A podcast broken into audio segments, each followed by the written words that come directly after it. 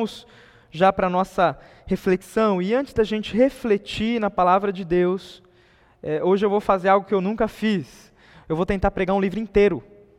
A Amanda, em casa, essa semana, quando eu compartilhei com ela, ela ficou extremamente assustada. Ela falou assim: Meu Deus, como é que vai funcionar isso? Eu falei assim: Deus proverá, não sei. Mas eu sei e eu espero que Deus fale muito ao seu coração. Hoje nós vamos refletir sobre o Deus que não está de quarentena. Sim, o seu Deus não está de quarentena. Então, para que você entenda isso, eu quero que você abaixe sua cabeça aí na sua casa e nós vamos orar. Nós vamos orar e pedir a Deus para que Ele abra a nossa mente, para que a gente compreenda as maravilhas, as riquezas da lei dele mas acima de tudo, que Ele escancare o nosso coração para a verdade que é a palavra dEle, que Ele escancare o nosso coração para Jesus Cristo, que é a verdade encarnada. E a gente termina esse domingo, não com mais um discurso, mais um culto online, mais um discurso bonito que nos incentiva, mas que a gente saia daqui transformado. A minha oração nessa semana foi: Senhor, faça de mim um instrumento de transformação por meio da ministração da tua palavra. E eu espero que esse seja é, é, aquilo que Deus vai, isso seja aquilo que Deus vai fazer na sua vida. Baixe sua cabeça, vamos orar junto comigo. Senhor, eu falo com o Senhor em oração, primeiro sabendo que o Senhor me ouve.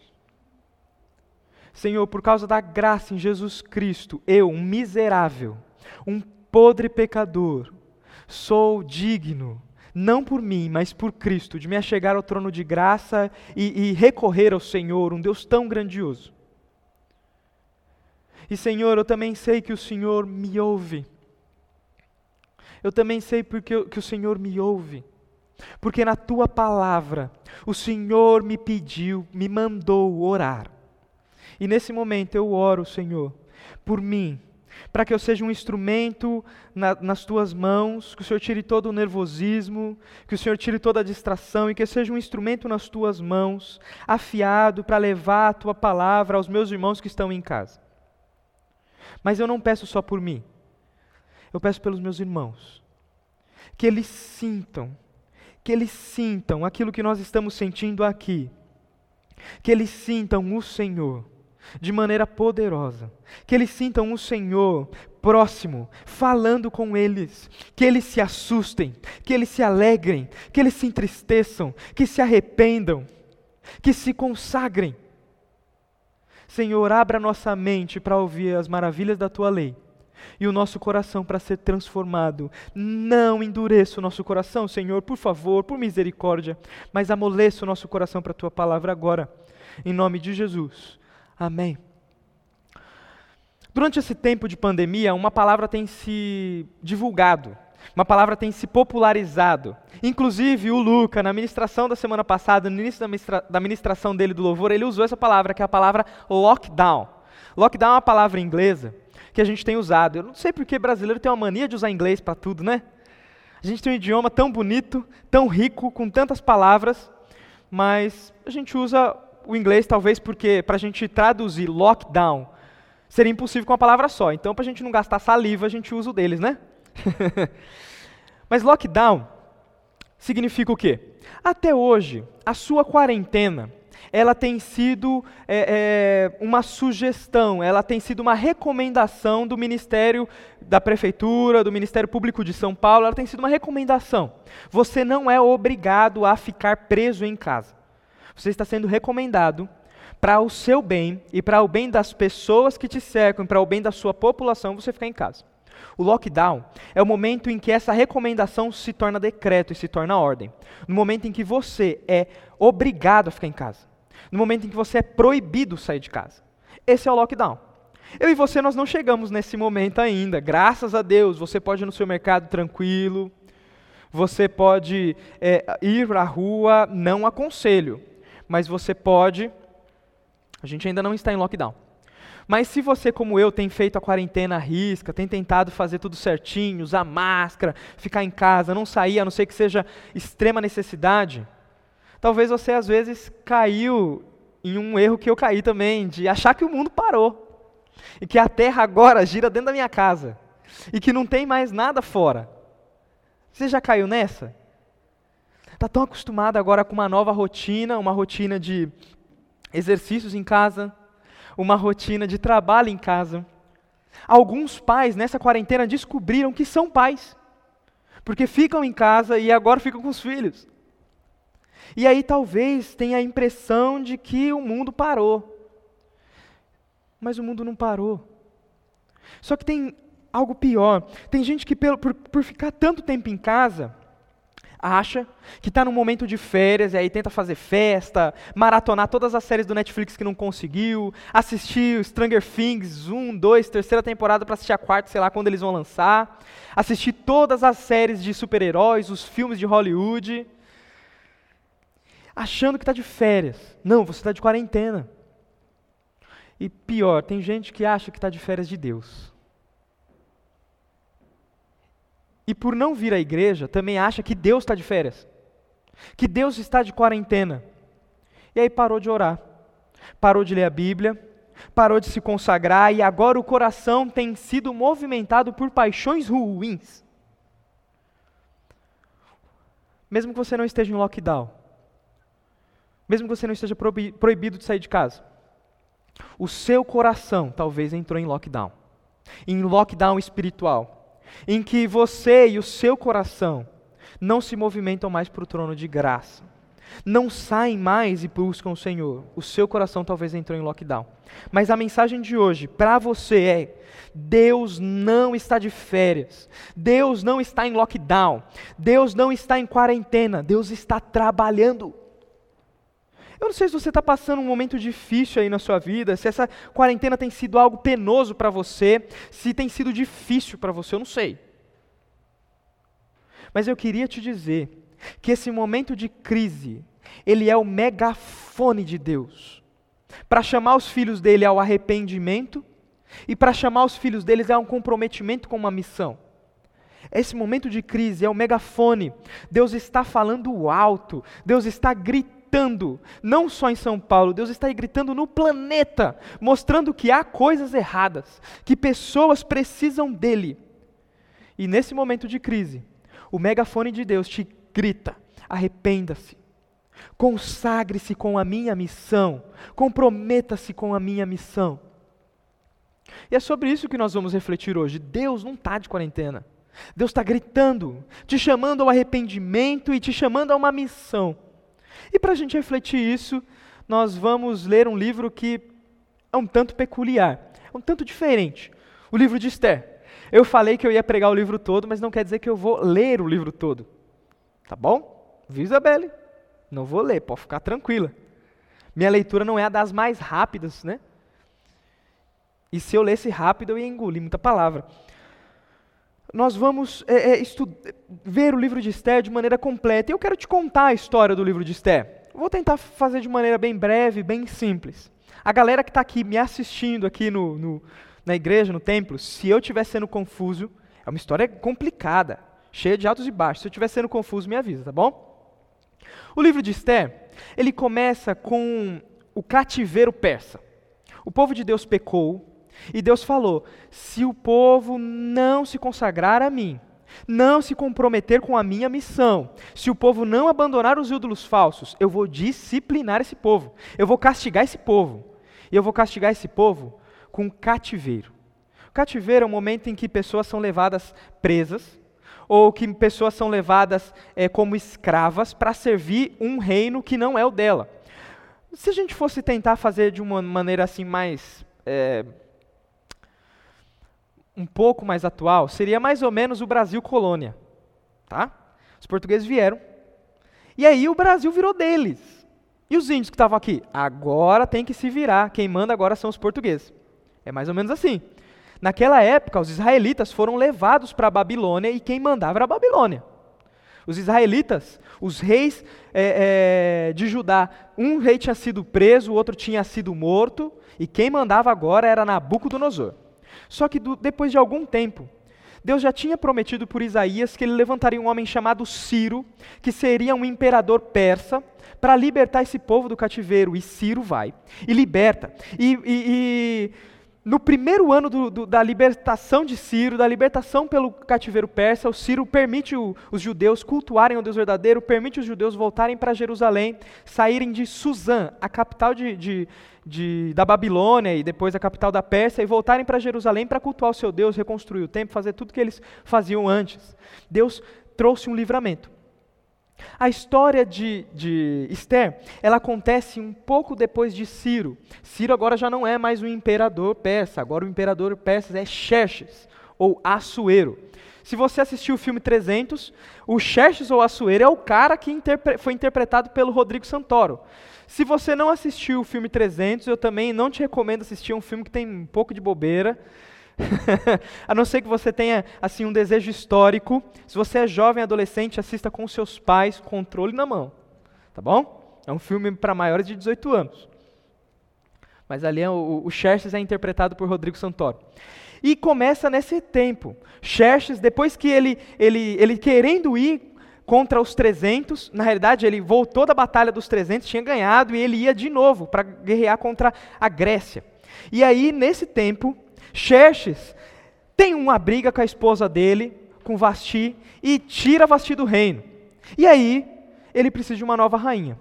E nessa, um, uma dupla de judeus tomam uma posição importante na história. Esther e Mardoqueu, ou em Bíblias antigas, Mordecai. Esther e Mardoqueu eram judeus. É, Esther era prima de Mardoqueu. Mardoqueu criou Esther como sua filha, porque os pais de Esther morreram. E aí Esther, ela ganha, é, é, a, ela ganha a atenção do rei, e o rei gosta dela, Xerxes começa a gostar dela, mais do que todas as outras mulheres do seu harém. E aí ela é, é eleita a rainha, nova rainha no lugar de Vasti. Algum tempo depois, Xerxes promove um homem chamado Amã. Grava esse nome, Amã. E Amã, ele recebe um alto, um alto posto no Império Persa. Onde ele passava, as pessoas se ajoelhavam, se dobravam diante dele, menos uma pessoa, menos um oficial do rei, Mardoqueu. Quando Amã chegava no lugar, todo mundo abaixava, se prostrava diante de, é, de Amã, menos Mardoqueu. E aí, como todo lugar tem fofoca, os soldados chegaram em Amã e falaram assim: Ô Amã, todo mundo está tá dobrando aqui para você todo mundo está se prostrando diante de você. Só que Mardoqueu não. Mardoqueu não se prostra. Amã começa a criar um ódio tão grande no coração que ele decide matar Mardoqueu. Mas não só matar Mardoqueu, o ódio dele se tornou tão insano que ele decidiu matar todo o povo de Mardoqueu, na capital de Suzã e fora, em todas as províncias que o Império Persa tinha poder. E para que ele, ele queria algo que fosse dos deuses, ele queria algo que fosse assim, é, é sobrenatural. E para isso ele jogou uns dadinhos chamado Pur, ou Purim. Jogou uns dadinhos e marcou, marcou o dia da vingança dele. A vingança dele ficou marcada para 7 de março. 7 de março de 473 a.C. Jogou os dadinhos, o Pur, e marcou convenceu o rei da sua vingança, e o rei aceitou. O rei não sabia que Esther, a sua esposa amada, era judia. Ele aceitou. Por causa disso, Mardoqueu, quando viu o decreto que o rei assinou, que, que Amã fez o rei assinar, de extermínio de todos os judeus no dia 7 de março do ano de 473 a.C., Mardoqueu ficou inquieto. Ele ficou inquieto e aí ele ficou extremamente triste. Tão triste que os soldados chegaram em Esther e avisaram que Mardoqueu estava triste. Esther perguntou por que Mardoqueu estava triste. Mardoqueu deu uma cópia do edito, uma cópia do decreto para Esther. Esther, agora rainha, ela recebeu e leu. Só que ela ficou tranquila, era rainha. Será que esse decreto chegaria nela? E aí ela meio que tenta dar uma esquivada. E aí Mardoqueu fala: Olha, não pensa que por você ser rainha você vai se livrar, não. Não pense isso. Use a, a, a função que você tem. E aí Esther decide usar a função que ela tem. Ela faz o quê? Ela chega no rei, se apresenta diante do rei. Naquela época, você só podia se apresentar diante do rei se você fosse convidado.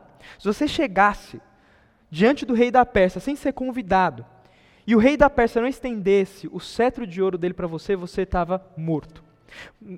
Esther, não convidada, chega, só que o rei a amava tanto que estende o cetro de ouro e diz assim: O que você quer? E a Esther fala: Eu quero que você e Amã, o seu chefe, o chefe do seu império, Amã, eles venham jantar comigo.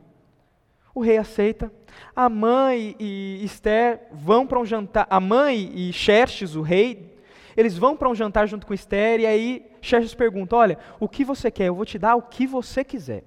E ela fala assim: Olha, rei, eu quero que você e Amã voltem amanhã. E amanhã eu vou te dizer o que, que eu quero. Amanhã eu vou te preparar um outro banquete eu quero te dizer o que, que eu quero. É engraçado que nesse tempo Amã se orgulha. Ele e o rei foram os únicos chamados para o banquete. No outro dia, Esther, diante do rei, diante de Amã, o rei fala assim: Esther, o que você quer? Me peça o que você quiser. Esther diz: Olha, estou muito triste, porque o meu povo, os judeus, eu sou judia, e o meu povo está sendo há um decreto aqui na Pérsia que diz que meu povo, dia 7 de março de 473, o ano que vem, vai ser morto. O rei, na hora, se enfurece e fala: Quem fez isso? Ela fala assim: Amã.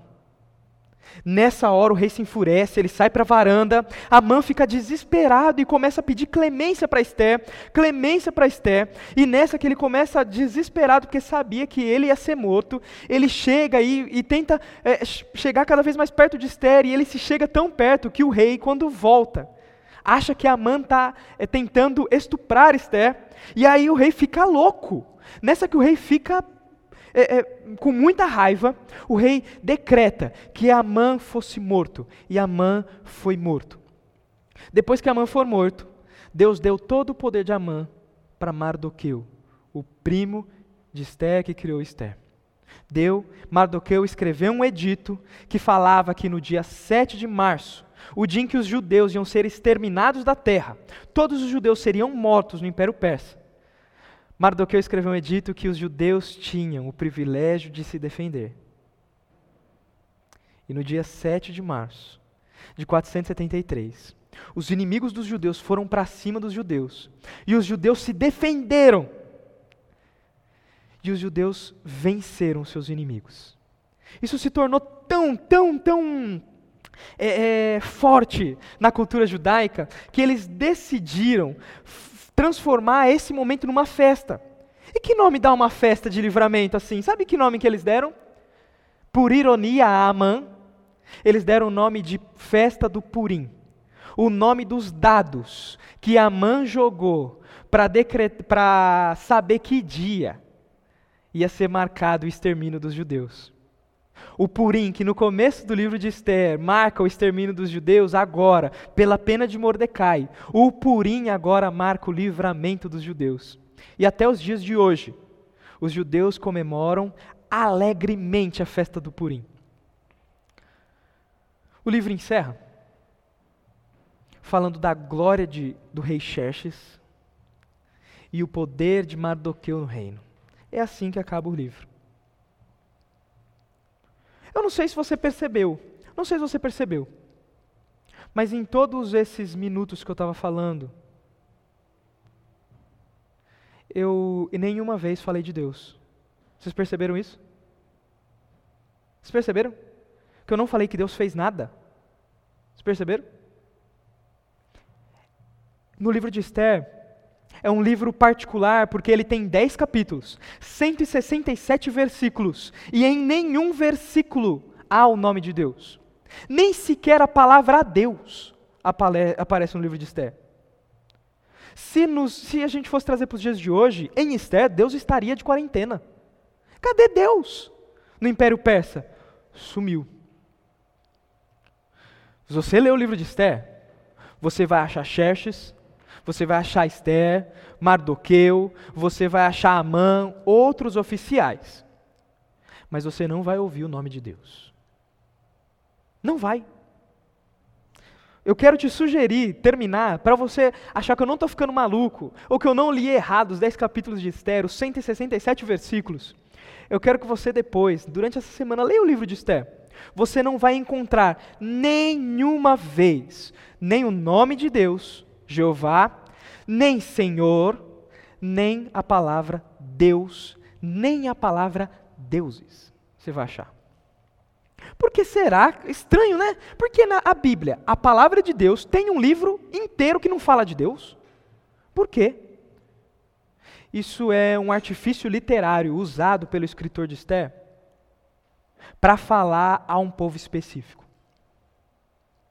Se você achou estranho que não tem nenhuma vez, uma, nenhuma menção sobre Deus, nem dos judeus, nem do persa, não tem Deus nenhum nesse livro, se você achou isso estranho, tem algo que você devia achar um pouco mais estranho. Sabe o que é?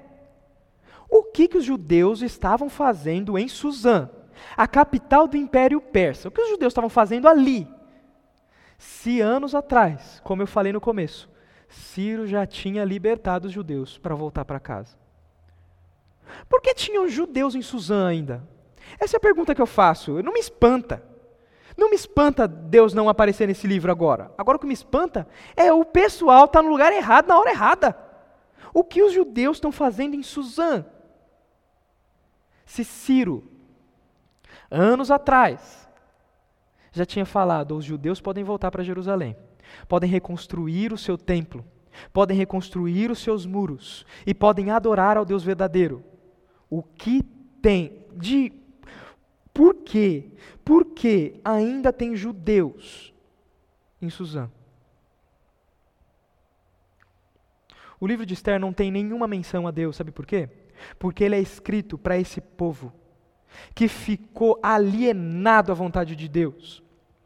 Esse povo que, mesmo sabendo das promessas de Isaías, de que Ciro viria, de que Ciro libertaria o povo de Israel, e de que Israel voltaria e poderia cultuar. Esse povo se ficou alienado à vontade de Deus e decidiu permanecer no conforto de Suzã. Eles tinham cargos públicos, eles tinham cargos públicos, estavam confortáveis em Suzã. Tinham boas casas. Aqueles que moravam em Suzã tinham uma vida um tanto quanto tranquila. Não é à toa que Esther, ela rapidamente sobe e chega a ser rainha, e Mardoqueus, se você olhar no capítulo 2, no capítulo 2, versículo 19, Mardoqueu, ele fazia parte da guarda real, era um judeu, que fazia parte da guarda real dos persas. Olha só capítulo 2, versículo 19, diz assim: mesmo depois que todas as moças haviam sido transferidas para outra parte do harém, e que Mardoqueu tinha se tornado um dos oficiais do palácio algumas uh, Bíblias, algumas traduções, ela tem, tem escrito assim, que Mardoqueu estava sentado na porta do rei. Ninguém pode sentar na porta de um palácio se não faz parte da guarda real, né, meu povo? Você consegue sentar lá, ah, eu quero descansar, quero ler um livro, vai sentar na porta do palácio do Planalto. Não pode. Não pode. Quer dizer, eu não sei se pode. Se pode, alguém sabe que pode, escreve aí no chat o pessoal aqui me avisa. Mas eu acho que não pode, nunca vi. Naquele, na, naquele momento, não podia ficar na porta, sentado à porta, se não, fazesse, se não fizesse parte do, do, do exército do rei, não fizesse parte da guarda real, se não fosse um oficial do rei. O povo judeu se alienou se tornou tão indiferente às promessas de Deus que não voltaram para Jerusalém e permaneceram em Suzã. Sabe por que, que não mostra Deus aqui? Porque o povo se esqueceu desse Deus. O povo decidiu viver longe dos propósitos desse Deus. Ironicamente, ironicamente, o autor de Esther escreve esse livro e não cita nenhum Deus, não cita a presença de Deus em momento nenhum, de propósito. Porque esse povo se alienou desse Deus. Talvez isso agora tenha um ponto de contato comigo, com você. Nessa quarentena, talvez você achou que Deus estivesse como Esther em quarentena, parece que Deus está em quarentena, sumiu.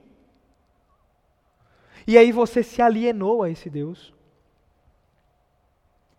Será que você está semelhante aos judeus que ficaram em Suzã naquela época. Apesar de o livro não aparecer nem o nome, nem nenhuma palavra referindo-se a Deus, Deus é quem controla todas as partes do livro. Esther, ela recebe graça do rei porque Deus movimenta o coração do rei e faz com que, que o rei a ame mais do que qualquer outra mulher. Deus movimenta o coração do rei e faz com que ele se apaixone de tal maneira por Esther que Esther se torna a rainha escolhida e a sua favorita. Deus movimenta o coração do rei de maneira que Mardoqueu, o seu primo, recebe um cargo de confiança. Deus movimenta o coração do rei e escolhe um inimigo que será humilhado. Deus elege Amã e Deus separa Amã para ser o inimigo de Israel, porque os orgulhosos serão destruídos. E uma das características maiores de Amã nesse, nesse livro é o orgulho. Enquanto Mordecai, um homem que, ouvindo uma conversa, descobriu uma conspiração contra o rei, foi usado por Deus para livrar, livrar Xerxes da morte era um homem que tá, talvez passava desapercebido, mas um momento do livro, Deus, de maneira soberana, tira o sono do rei. E o rei vai ler. E quando ele lê, ele vê: Mordecai me salvou, eu tinha esquecido disso. Chama os guardas e fala assim: Que prêmio a gente deu para Mordecai? Nada. Que prêmio a gente deu para Mardoqueu, os dois nomes, né? Mordecai nas versões antigas e Mardoqueu nas versões novas. Que prêmio a gente deu para Mardoqueu? Nada. Ironicamente, Deus o movimenta o coração do rei para chamar Amã, o homem que mais odiava Mardoqueu na face da terra, para honrá-lo. E Amã é humilhado diante de Mardoqueu, enquanto honra Mardoqueu. Deus, de maneira soberana, faz com que os dados de Mardoqueu, de, de Amã, caíssem numa data, um ano seguinte, para que toda a história se desenrolasse e o povo judeu tivesse tempo para se preparar para se defender. E no final, Deus se faz poderoso. E numa nação de pessoas exiladas, Deus levanta um grande exército. E Deus faz conversões naquele reino. Deus converte gente. Nós vamos ver isso daqui a pouco. Mas tem um trecho da história de Esté que me chama muita atenção, que é o único momento de piedade que nós conseguimos tirar desse trecho, desse livro todo. O único momento de piedade. E eu queria que você abrisse a sua Bíblia em Esther, capítulo 4. Nós vamos ler só dois versículos, é o único momento de piedade. Depois que Mardoqueu sabe do decreto de Amã, do extermínio dos judeus, Mardoqueu vai recorrer a Esther, Esther tenta tirar o corpo fora, e, e Esther agora aqui não é só a rainha a rainha escolhida do reino persa, mas aqui ela simboliza o Israel alheio a Deus, o Israel alheio à vontade de Deus. Esther agora talvez simboliza você, que acha que Deus está de quarentena, que acha que a vida está confortável dentro de casa. Ou talvez Esther simboliza você, que está até desesperado pela confusão que está mas não recorre ao Senhor. Mardoqueu vai pressionar Esther. E olha só o que Mardoqueu diz, capítulo 4, versículo 13 e 14. Mardoqueu enviou esta resposta a Esther: Não pense que por estar no palácio você escapará quando todos os outros judeus forem mortos. Se você ficar calada, num momento como este, alívio e livramento virão de outra parte dos judeus. Mas você e os seus parentes morrerão. Quem sabe, olha só que ironia, que ironia, faltou só colocar o nome de Deus aqui. Que ironia, que o autor de Esther está escrevendo essa frase. Que ironia que Deus deixou, que Deus dirigiu para que o autor de Esther escrevesse essa frase para pessoas alheias como Esther, pessoas alheias como os judeus em Suzã, pessoas alheias como eu e você. Olha que ironia. Quem sabe não foi justamente para uma ocasião como essa que você chegou à posição de rainha? Quem sabe? Mordecai, Mardoqueu, ele tinha plena certeza de que Deus livraria os judeus. Tanto que ele fala para Esther: se você se calar, alívio virá de outra parte. Faltou falar Deus. Alívio virá de outra parte. Deus vai levantar outra pessoa. Jeová vai levantar. Faltou, mas não era pentecostal. Mardoqueu era mais assim, ó, batistão.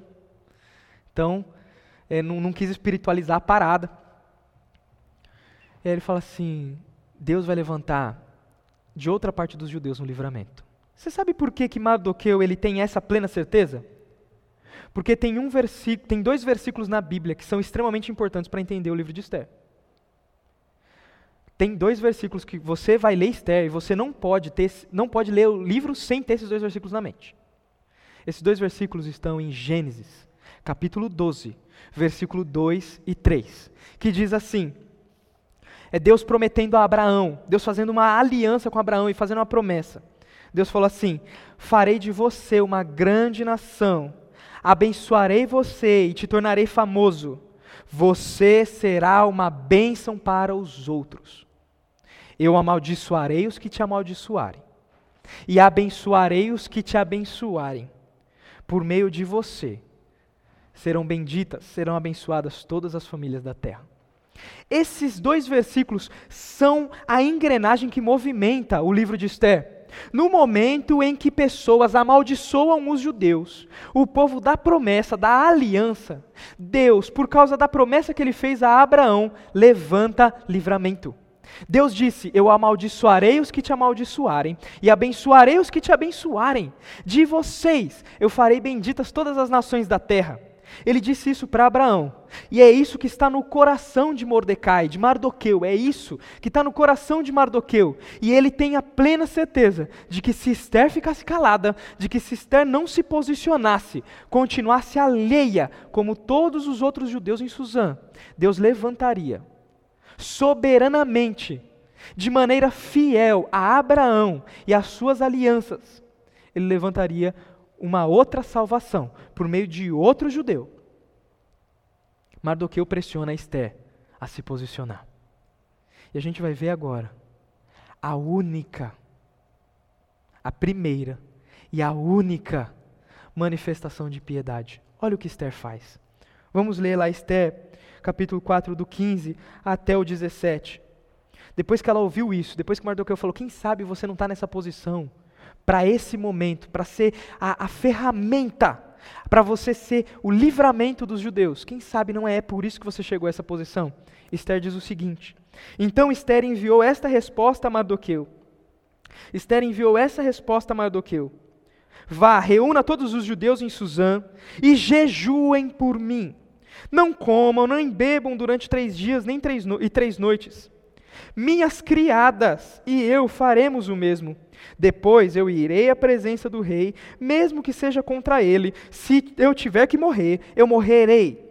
Mardoqueu fez tudo conforme as instruções de Esther.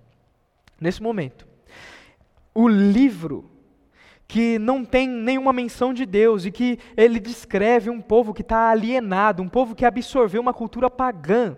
Esther não é um nome judeu, Esther é um nome persa, que tem a ver com a deusa Estar, dos persas. E Mardoqueu não é um nome judeu, Mardoqueu é um nome persa, que tem a ver com o deus Marduk dos, dos persas. Um povo que se alienou, um povo que ficou tão vislumbrado com a beleza da Pérsia, um povo que ficou tão vislumbrado com as riquezas que tinham conquistado em Suzã e decidiu não voltar para reconstruir Jerusalém, decidiu não voltar para fazer a vontade de Deus e decidiu não voltar para Jerusalém para ser bênção. Agora tem que se humilhar. E Esther diz: jejuem por mim. O jejum na cultura judaica ele não é um, um momento só de oração. O jejum é um momento de humilhação. É um momento em que o judeu ele pune o próprio corpo, reconhecendo que ele é faltoso diante de Deus. E ele pune o próprio corpo, e, e ele decide parar de comer, de beber água, para interceder, porque ele precisa se humilhar diante de Deus. O jejum, ele tem essa ideia na cultura judaica. E aí Esther fala: jejuem por mim. Esther levanta agora um momento de quebrantamento é, é, coletivo. Ele fala que todos os judeus aqui em Suzã jejuem por mim. Que eles se quebrantem. E que eles se quebrantem e que Deus, olhando o quebrantamento, me abençoe, eu seja aceita pelo rei. E não seja morta. Eu e as minhas servas, mesmo que as servas de, de Esther não, não fossem jude, judias. Os, Esther fala, eu e as minhas servas elas vão jejuar comigo. Esther convoca um momento de quebrantamento coletivo. E Deus responde. Deus responde. E a fidelidade de Deus a Abraão toca agora a Esther. E toca os judeus. E muda a sorte.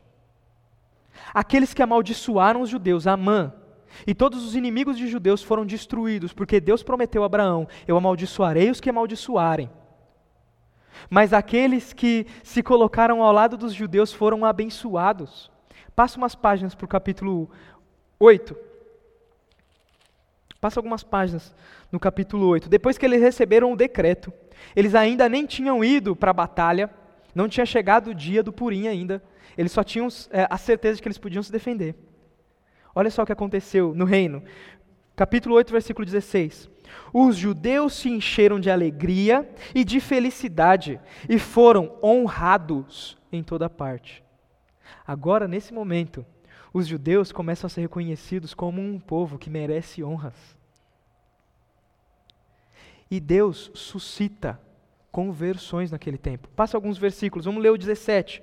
Em cada província e cidade, em cada lugar onde o decreto do rei chegava, os judeus se alegravam muito e comemoravam com grandes banquetes, festas e feriados. Muitos, muitos que pertenciam a outros povos do império se tornaram judeus, porque temiam que os judeus pudessem fazer com eles. Muitas pessoas se tornaram judeus, se converteram. Nesse momento aqui é interessante que o, o autor de Esther, ele inventa um verbo. Um verbo que não existe em nenhuma outra parte da Bíblia. Existe a palavra judeu, Agora ele inventa um verbo, que seria o judaizar, ou o tornar-se judeu. Eu ia falar judiar, mas não tem nada a ver, né? Ele inventa um verbo, pessoas se convertem. Não você tão inocente, eu sei que alguns se converteram só com medo da espada. Assim como há pessoas aqui nessa igreja. Eu olhei para os bancos vazios, não tem. Mas assim como pessoas como você, que se converteram apenas com medo do inferno, não por amor a Jesus, nem por entender o Evangelho Salvador, nem por entender a sua missão, mas com medo do inferno, falar: deixa eu abraçar essa fé, porque vai ser melhor para mim.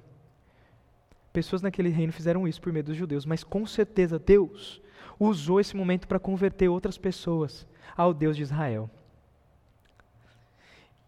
E aí, aquele, aí a promessa de Abraão, eu abençoarei os que te abençoarem. Aconteceu. Passa uma página, capítulo 10. Olha como é que termina o livro de Esther. As pessoas que abençoaram os judeus foram Esther, Mardoqueu e o rei Xerxes, que permitiu o edito, que deu tudo a Esther, fez aquilo que ela queria.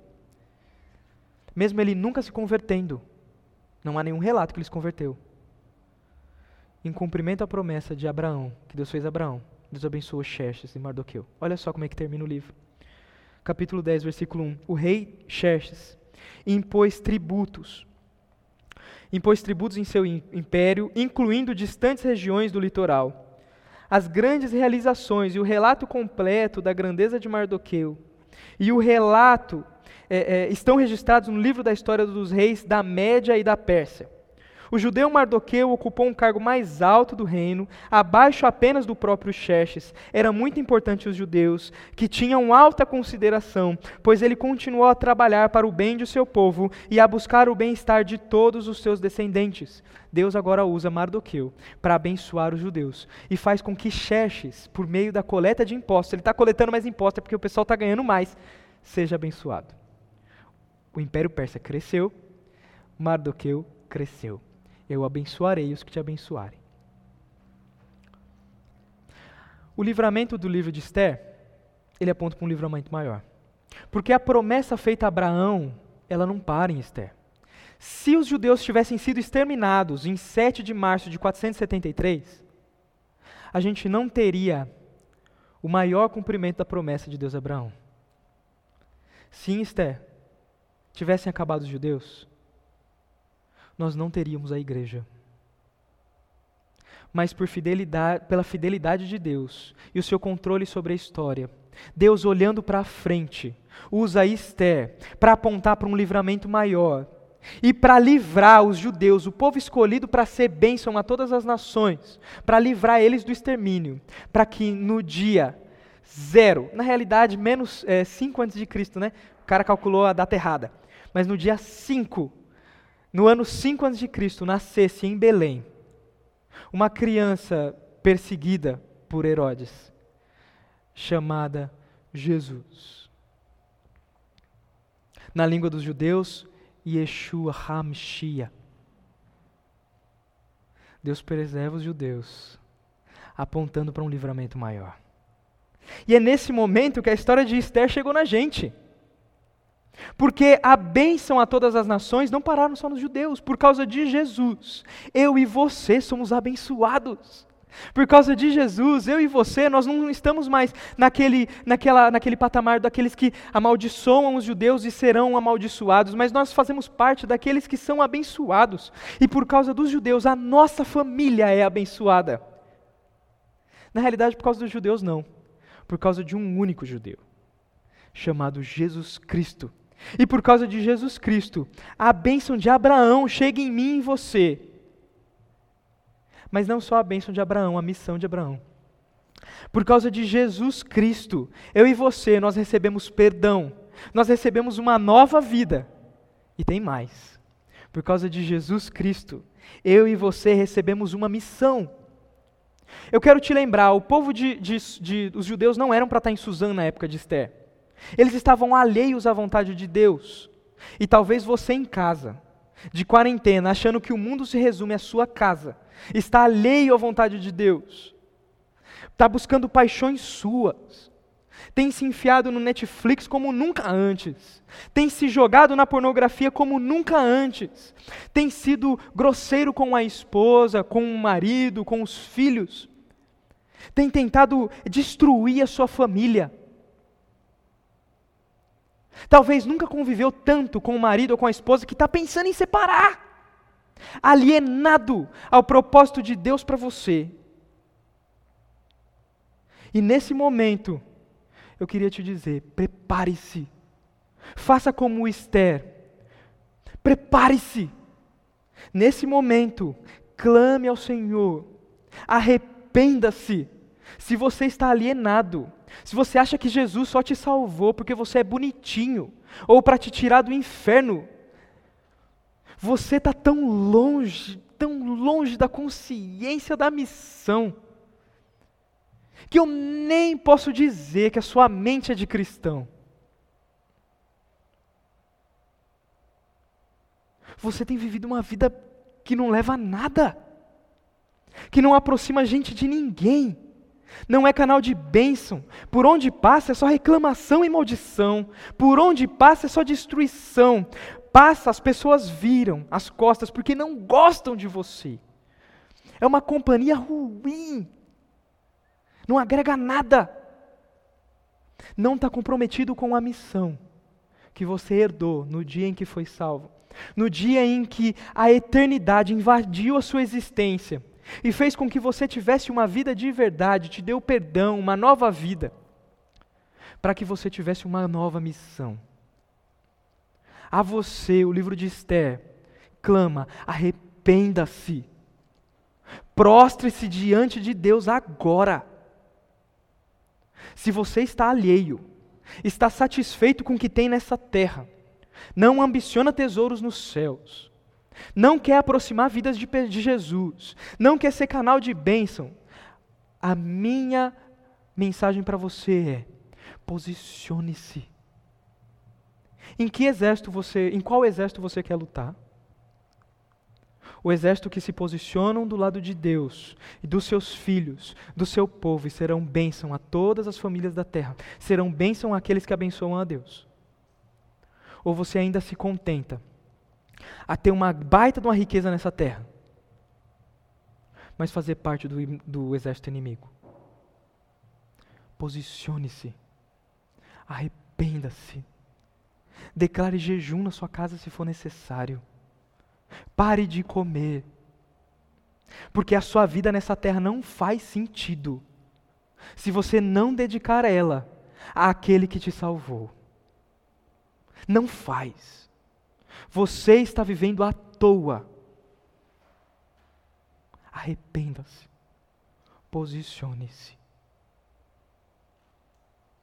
Agora, se você, ouvindo isso, quer fazer parte desse exército, o exército da, dos abençoados que abençoam. O exército daqueles que foram comprados, salvos, remidos pelo sangue do Cordeiro de Deus. Aqueles que Deus está tão comprometido com a missão de resgatar pessoas, que Ele entregou o próprio Filho por mim e por você, por pessoas como você. Eu quero te chamar, posicione-se e prepare-se, sabe por quê? Porque a verdadeira batalha ainda não começou. Essa crise é o megafone de Deus para te chamar para o arrependimento e para o comprometimento de uma missão. A verdadeira batalha ainda não começou. Se você acha que é difícil ficar em casa, se você acha que está sendo difícil porque o dinheiro ficou curto, se você acha que é difícil porque você olha para o jornal, você vê político um falando uma coisa, político dois falando outra coisa, um jogando sujeira no outro, e aí a grande mídia metendo fogo nessa conversa, e você está sendo levado por um lado ou para o outro pela grande mídia, sendo alienado pelas conversas, é, é, é pelo, pelo sistema mundano de Satanás. É, o é, é, sistema mundano de Satanás que usa pessoas de influência para iludibriar você, para tirar você do foco da tua missão. Se você você está tentando fugir disso, posicione-se. A batalha ainda não começou. A batalha começará. A batalha começará. Gente, eu não sou profeta. E o que eu estou falando aqui não é segredo para ninguém, há inclusive pessoas que nem Deus têm estão falando isso. Mas a grande batalha vai começar quando acabar essa quarentena. Em que você, seus parentes estarão desempregados. Você acha que está sendo difícil levar, juntar cesta na célula para dar agora? Você vai ver quão difícil vai ser quando a batalha realmente começar. Talvez você precisar de uma cesta.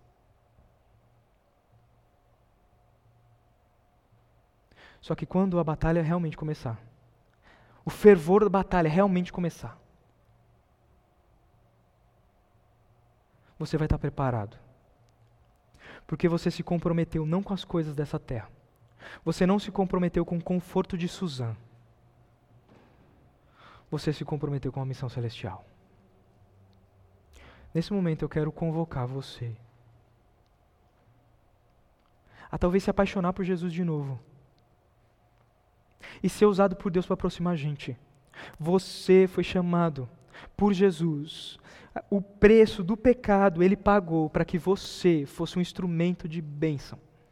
Foi para isso que ele te salvou. Você agora é nação eleita, sacerdócio real, povo escolhido, para divulgar as virtudes daquele que te chamou das trevas para a sua maravilhosa luz. Você é peregrino nessa terra. Não, não, não se apegue aqui mas comprometa-se com a sua missão. Tá difícil? Tá.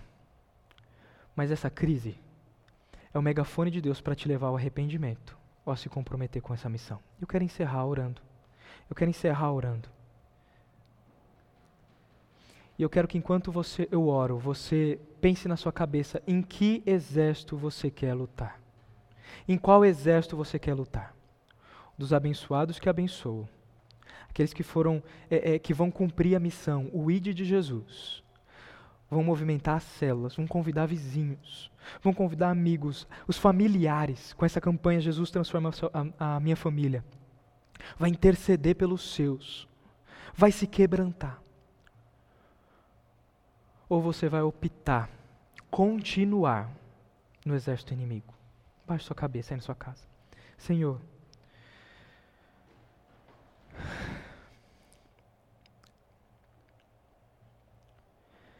eu quero me posicionar diante de Ti para ser um instrumento de bênção. O meu maior desejo, Senhor, nesse momento, é espalhar a bênção que eu recebi por meio de Jesus. Me ajuda, Senhor, a preparar o meu espírito para a batalha que virá. Para a batalha em que, a, a, a, às vezes, talvez o chão vai cair, e talvez eu vou achar que o Senhor está de quarentena, mas, Senhor, prepara o meu espírito para ter a certeza de que a tua fidelidade, a tua soberania não saem do mapa. O Senhor não entra de quarentena. O Senhor não fica em lockdown. O Senhor está aqui. E o Senhor movimenta essa crise para falar ao meu coração. O Senhor agora quer que eu me arrependa e, Senhor, me perdoe pelos meus pecados. Me perdoe pela imundície do meu coração. Me perdoe pela futilidade dos meus pensamentos e pelo meu amor terreno. E, Senhor, consciente de que o perdão já foi dado. E se eu confessar os meus pecados, o Senhor é fiel e justo para me perdoar os pecados e me purificar de toda injustiça. Nesse momento eu te peço, me coloca no teu exército. Usa-me na linha de frente. Eu não quero estar alheio à tua batalha. Eu quero ser um soldado teu. Senhor, eu quero participar. Ouve o clamor dos teus filhos que em casa agora oram junto comigo. Usa-os, consagra-os, santifica-os. Em nome de Jesus. Amém. Amém.